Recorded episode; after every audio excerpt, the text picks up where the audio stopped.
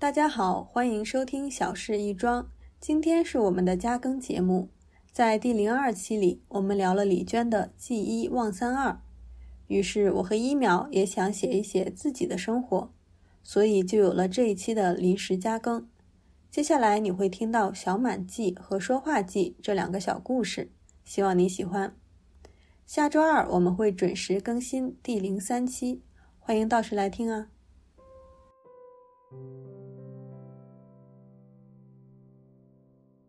小满记，工厂女工、个体户和保洁员。我妈叫小满，这个名字与二十四节气里的小满无关。在东北的语境里，小满意味着她在家中排行老四，是四个人凑满一张桌子的那个满。他爸觉得一连四个姑娘已经足够，下一个孩子该是个男孩。在这个意义上，小满等同于招娣，但小满显然还不够满，于是后来他又有了两个妹妹。小学一年级，小满被老师选中，在班会上表演山东快书。他天天放学后和另外三个同学一起排练，批林批孔开大会，战旗迎风飘。练了一个多月，临演出还有三天。老师让他们自己准备演出的服装，要求是小毯子质地的列宁服。其他三个同学都有，就小满没有。回家问他妈要，他妈说：“买件列宁服二三十块钱，够半个月的家用了，哪有钱给你买？”然后他回学校自己问同学借，倒真有一个同学有，但人家哪里肯借。最后，那个同学穿上列宁服，取代他上了台。小满成年后，每次看到列宁服，都想起这事儿。他也给自己的外甥、女儿买过各种改良款的小列宁服。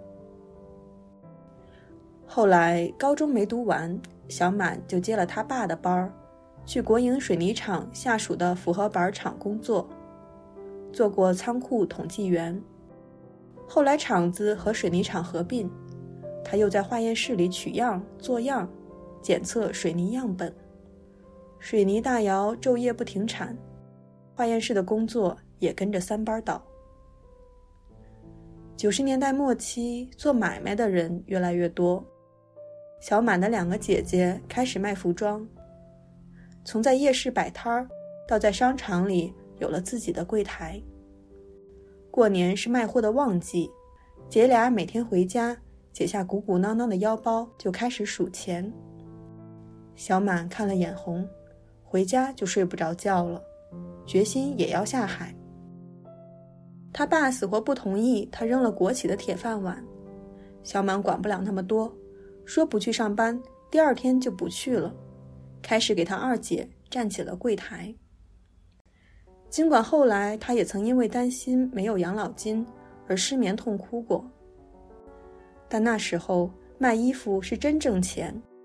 没几年，小满也有了自己的柜台，成了小老板。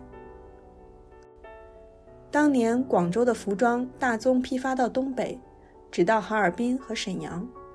长春的个体户想低价进大批的货，就要去这两个城市。小满上货最勤的时候，一周跑两趟哈尔滨。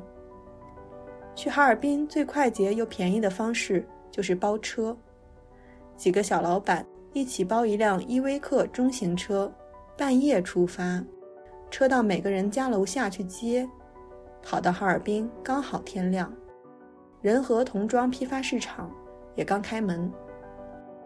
但赶上冬天路滑，交通意外并不罕见。上货的人一晚上眼睛眯着，谁都不敢睡熟。坐火车去也行，买硬座一宿就到。但怕就怕哈尔滨火车站有人专门盯着从早班车上下来的人，知道他们是带着现金去货场的买卖人。抢钱时有发生，谋财害命也不是没有。有一次，几个人盯上了小满，一路跟着他。缠着他问：“去哪儿啊？”小满不吱声，埋着头快走。看到路边停着辆出租车，便直冲冲跳上去。那几个男人一直追，一直追，几只手都拍在了车的后备箱上，还是给他逃过了这一劫。他吓得也不敢去货场了，直接去了亲戚家。那个年代物流也不方便，上的货要肩挑手提往回拿。小满身高一米五五，不到九十斤，两只小胳膊各挎一个布的大三角包，趔趔趄趄的往柜台上运，包底几乎擦着地。小满卖衣服卖了将近二十年，从童装卖到男装。从一个按部就班的工厂女工，变成了商场里的四姐，不得不说，也是有些扬名立万的场面的。小满的眼光不错，上的货都有爆款，左右同行难免眼热。一次，一个顾客在小满那儿买了件衣服，往前没走几步，另一个小老板拦下他，告诉他买贵了，穿的他回去退了。自己去货场低价给他搭一件，顾客果然回来退了货。小满知道了同行在背后捣鬼，越想越气，上前理论，一言不合吵起来，谁也劝不住。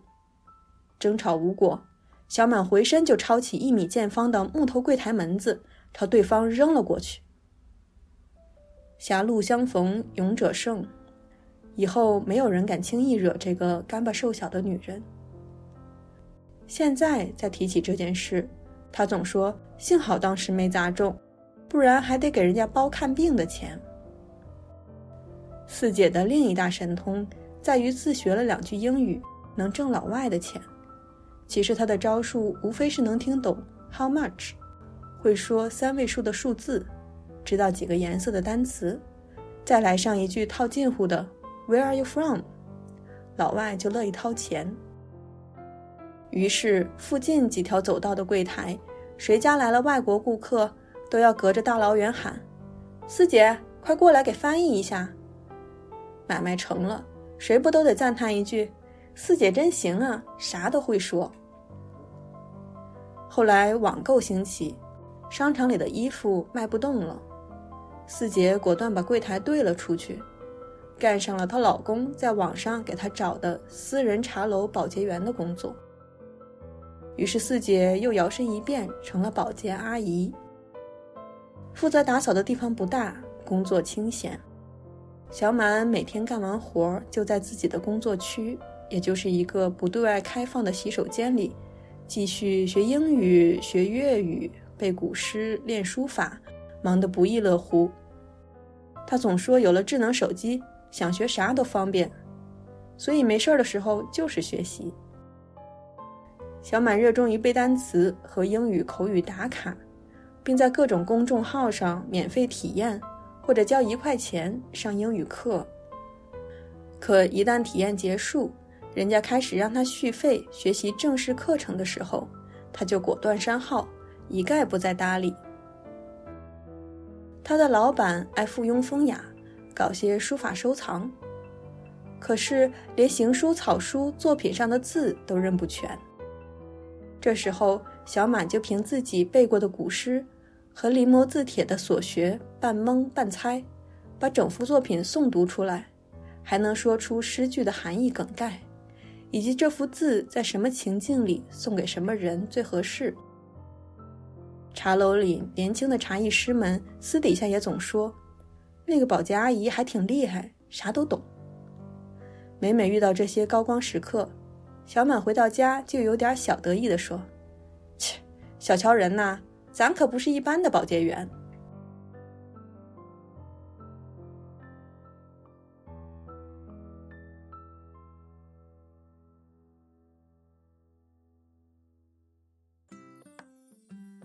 说话记：妈、哈哈和妈妈。我叫高一淼，我老公叫任轩远。宝宝叫任高兴，家人都喊他小高兴。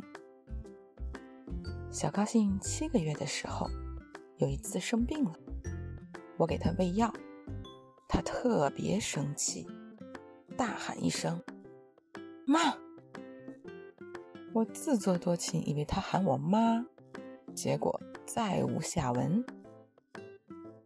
小高兴八个月的时候，我抱着他跟他玩儿，就问他：“你是小一秒啊，还是小轩辕？”他笑着看着我，突然来了一句：“哈哈。”声音之清晰、响亮、干脆，吓我一跳。我暗想，这哈哈一定是对我的嘲笑，好像告诉我他是他自己。直到今晚九个月第十三天的小高兴，坐在餐车上跟我们吃晚饭，突然自己就开始发出模糊的“妈妈”的声音。然后我抱过来，拿出手机自拍录我俩，就真真实实的听到他叫“妈妈妈妈妈妈”，然后叫了一整个晚上。他爸爸既吃醋又开心，也激动的自言自语道：“哎。”今天之前，我一直抱有一丝幻想，认为儿子会先叫爸爸，然后抱着小高兴，一个劲儿地说：“来，再叫一句，再叫一句，妈妈，妈妈。”原来第一次被叫妈妈是这样一种美好的体验。从怀胎十月到生产阵痛，到喂奶哄睡。